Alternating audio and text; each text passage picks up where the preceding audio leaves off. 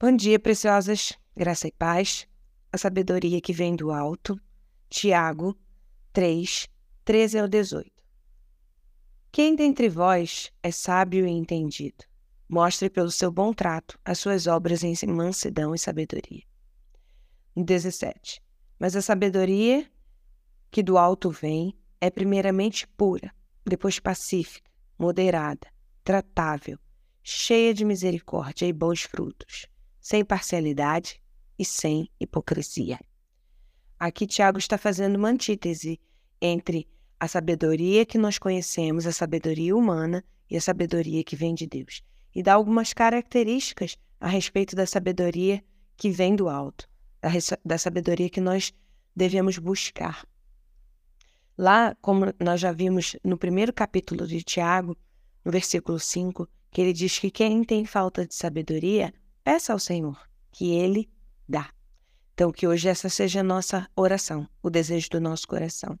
Pedir ao Senhor, que é a nossa fonte de sabedoria, que nos encha dessa sabedoria, do discernimento do Espírito, para nós entendermos é, situações, resolvermos conflitos, sempre com essa sabedoria que vem do alto, pacífica, cheia de misericórdia, sem hipocrisia, Lá em Provérbios 3, que é um livro de sabedoria, a partir do 5 ele diz: Confie no Senhor de todo o seu coração e não se apoie no seu próprio entendimento. Reconheça o Senhor em todos os seus caminhos e ele endireitará as suas veredas. Olha o 7. Não seja sábio aos seus próprios olhos. Tema o Senhor e evite o mal. Amém. Que o temor do Senhor é o princípio né, da sabedoria, que esse temor a Deus nos leve a buscar a fazer a vontade dele. No 8 ele vai dizer: Isso lhe dará saúde ao corpo e vigor aos ossos. Busque essa sabedoria que vem do alto.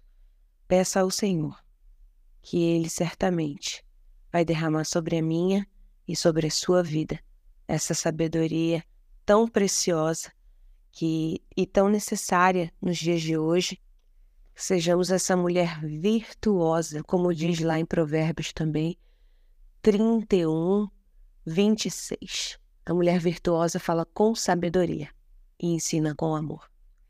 Que o Senhor nos abençoe com essa palavra e que possamos dar frutos de sabedoria que vem do alto. Que o Senhor te abençoe e te guarde. Fica na paz.